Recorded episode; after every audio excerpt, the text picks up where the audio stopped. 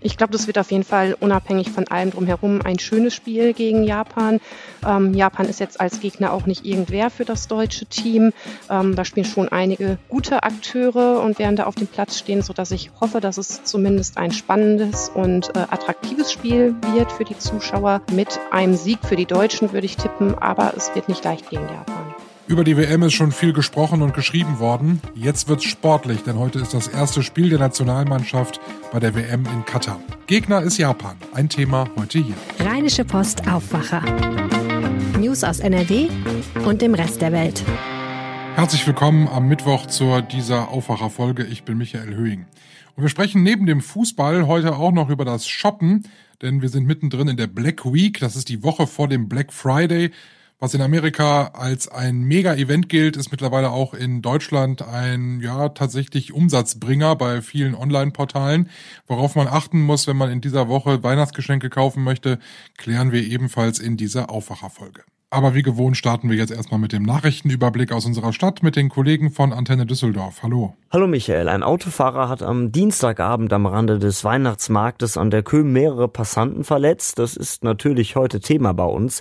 Dann sprechen wir über den Fachkräftemangel in unserer Stadt und dann ist das sogenannte Anwohnerparken noch ein Thema. Ein schwerer Unfall hat am Abend an der Königsallee für große Bestürzung gesorgt. Ein 84-jähriger Mann verlor die Kontrolle über seinen Mercedes-Geländewagen, rammte zwei andere Autos und verletzte ein halbes Dutzend Passanten. Die Polizei sprach anfangs bei zwei Menschen sogar von Lebensgefahr. Mark Pesch hat die Einzelheiten. Den fast 50 Rettungskräften auf der Kö bot sich zwischen Corneliusplatz und Königstraße ein Bild der Verwüstung. Drei Autos wurden zerstört, Poller, fest verankerte Mülleimer und E-Scooter lagen demoliert am Boden. Drei Passanten wurden mit schweren Verletzungen in Kliniken gebracht. Der 84-jährige Autofahrer aus Mettmann erlitt einen Schock. Laut Polizei könnte er Gas und Bremse verwechselt haben. Eventuell wurde er auch geblendet. Der Schaden dürfte bei mehr als 100.000 Euro liegen. Die Weihnachtsmärkte im betroffenen Bereich wurden trotz des Unfalls fortgesetzt. Die Unternehmen in unserer Stadt sehen den Fachkräftemangel als großes Geschäftsrisiko an. Das hat erneut eine Umfrage der Industrie- und Handelskammer ergeben. Fast 850 Betriebe im Kammerbezirk haben über ihre derzeitige Lage Auskunft gegeben. Die Details kennt Antenne Düsseldorf-Reporter Dennis Grollmann. Ob im Gastgewerbe, bei Großhändlern oder den Einzelhändlern, überall ist die Personalsuche ein frustrierendes Erlebnis. Durch die Corona-Pandemie ist der Markt an Fachkräften in der Gastrobranche so gut wie leergefegt.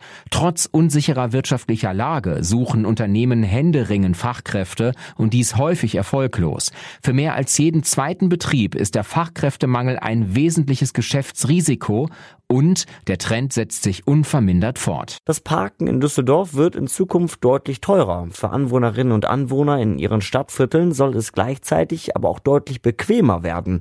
Das ist das Ziel der Stadt, die dazu heute im Verkehrsausschuss einen ersten Maßnahmenkatalog vorstellt. Zentraler Punkt ist dabei das flächendeckende Anwohnerparken.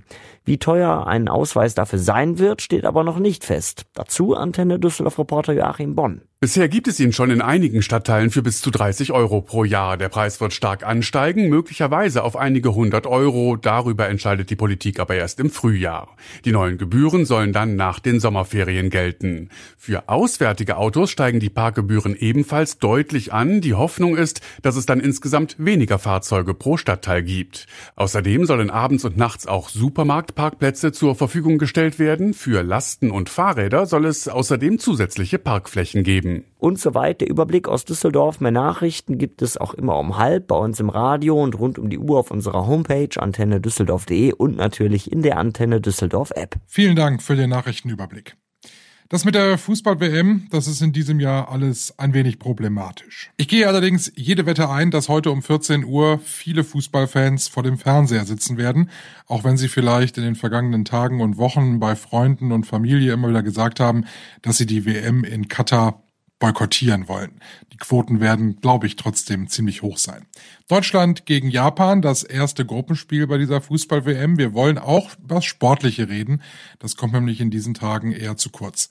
Und bei mir im Aufwacher ist Christina Rentmeister, Sportredakteurin bei der Rheinischen Post. Hallo. Hallo Michael. Ich muss ja sagen, dass bei mir die Vorfreude auf Fußball äh, sich noch sehr in Grenzen hält. Ist es bei dir genauso oder anders? Auch ähnlich. Also beruflich, klar, beschäftigen wir uns schon lange im Team damit ähm, und müssen das ja auch. Aber privat habe ich jetzt auch noch nicht äh, so viel eingeschaltet, wie ich sonst bei Weltmeisterschaften mache, muss ich sagen. Äh, Gerade am Wochenende und gestern noch nicht so viel geschaut. Aber heute Mittag das erste Spiel Deutschland gegen Japan. Was können wir da eigentlich erwarten? Ja, ich glaube, das wird auf jeden Fall unabhängig von allem drumherum ein schönes Spiel gegen Japan. Ähm, Japan ist jetzt als Gegner auch nicht irgendwer für das deutsche Team.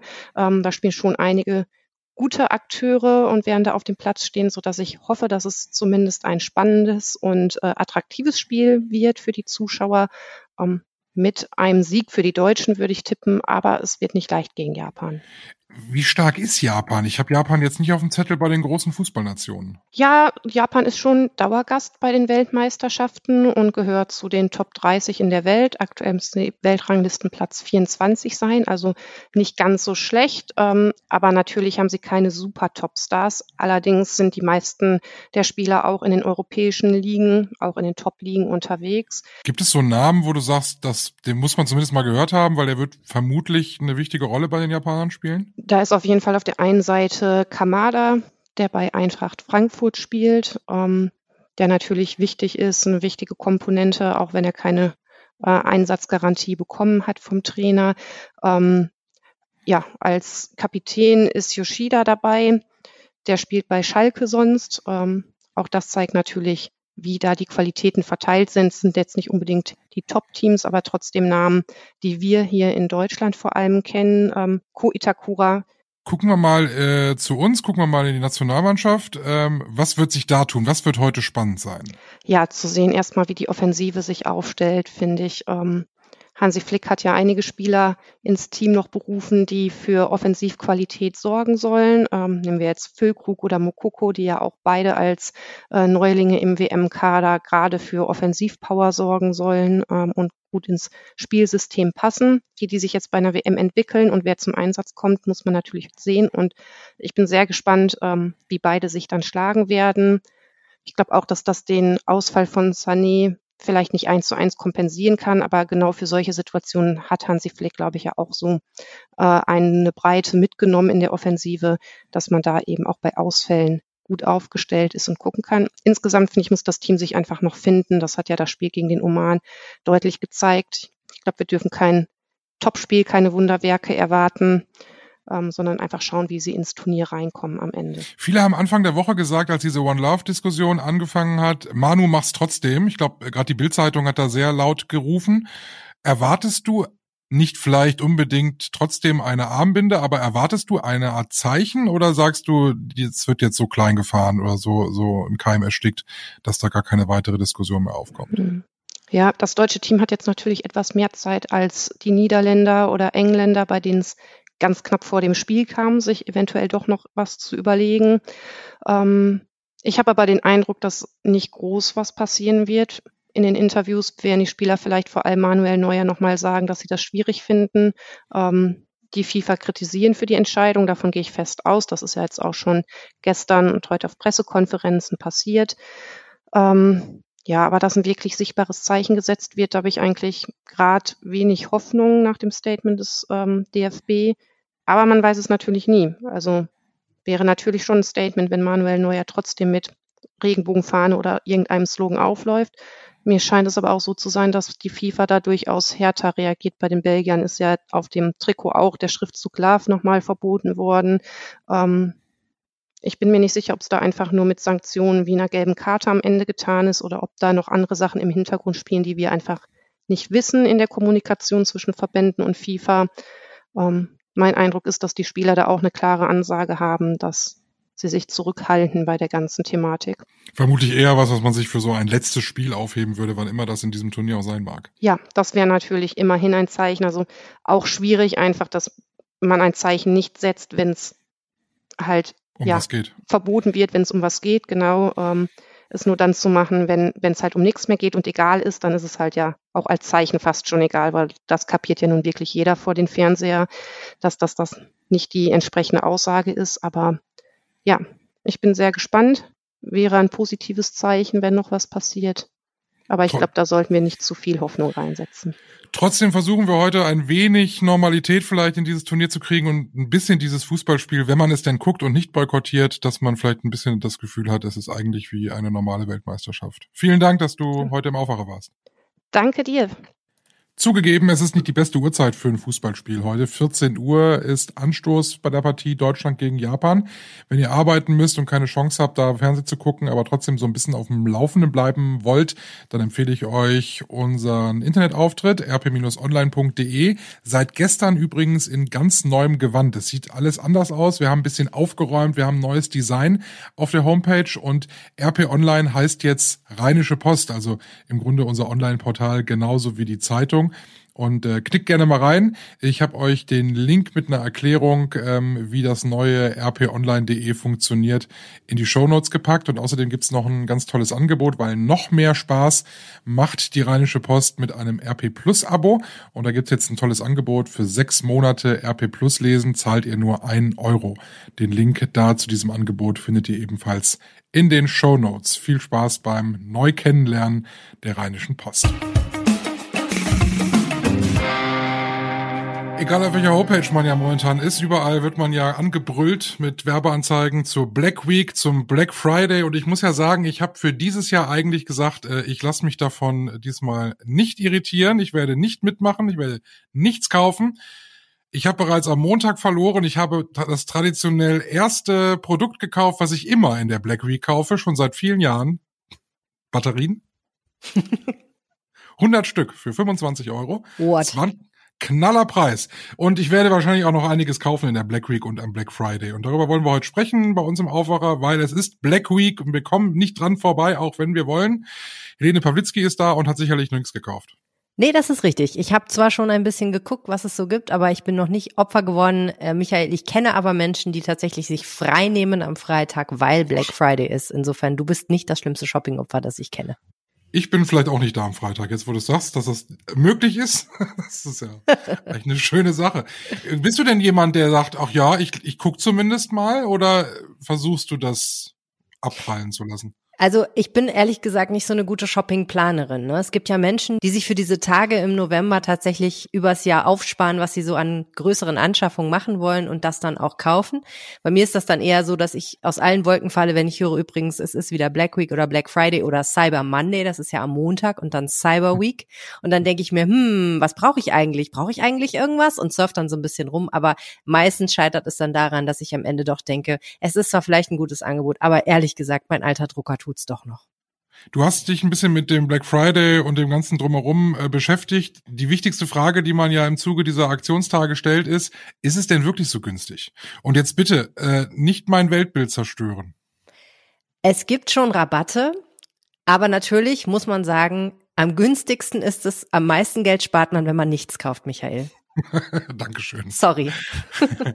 aber, aber wenn da jetzt zum Beispiel steht, äh, hier, gnadenlos reduziert, 40 Prozent äh, extra obendrauf oder so, ist das dann alles reine Werbemaschinerie oder, oder entspricht das schon der Wahrheit? Oder was sagt die Verbraucherzentrale zum Beispiel? Ich denke, ein Stück weit muss man immer davon ausgehen, ähm, dass das auch Methode hat und Masche ist. Es gibt schon Rabatte. Man muss aber auch bedenken natürlich, dass bereits in den letzten Wochen die Preise, die regulären Preise gestiegen sind. Das heißt, da geht dann von dem eigentlichen Rabatt ja eigentlich im Grunde genommen was runter.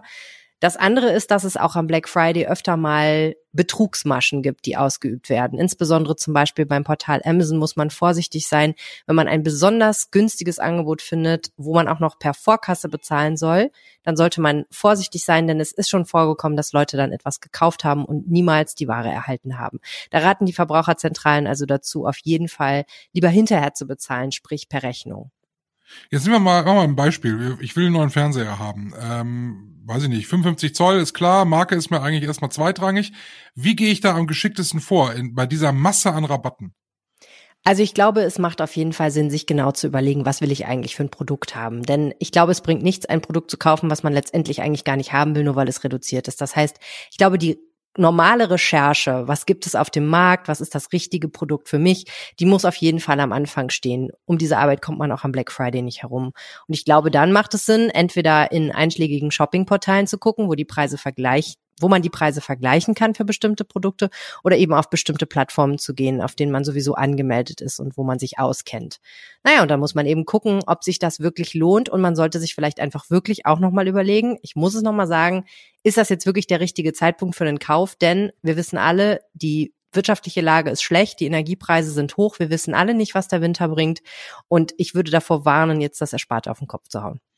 Es gibt einen Tipp der Verbraucherzentrale, der lautet, man soll, bevor man kauft, ähm, den Artikel durch mindestens zwei Preissuchmaschinen jagen und wenn der Preis, den man da auf dem Portal oder wo auch immer gefunden hat, immer noch der günstigste ist, dann kann man den kaufen. Das ist, das klingt richtig nach Arbeit. Ja, ich glaube auch, das ist es. Aber es kommt eben auch wirklich darauf an, ob man ob es einem so wichtig ist, dabei zu sparen. Ne? Und ich meine, wenn das so ist, dass man wirklich ähm, mit dem Geld haushalten muss, dann macht das ja auch Sinn, die Arbeit zu investieren.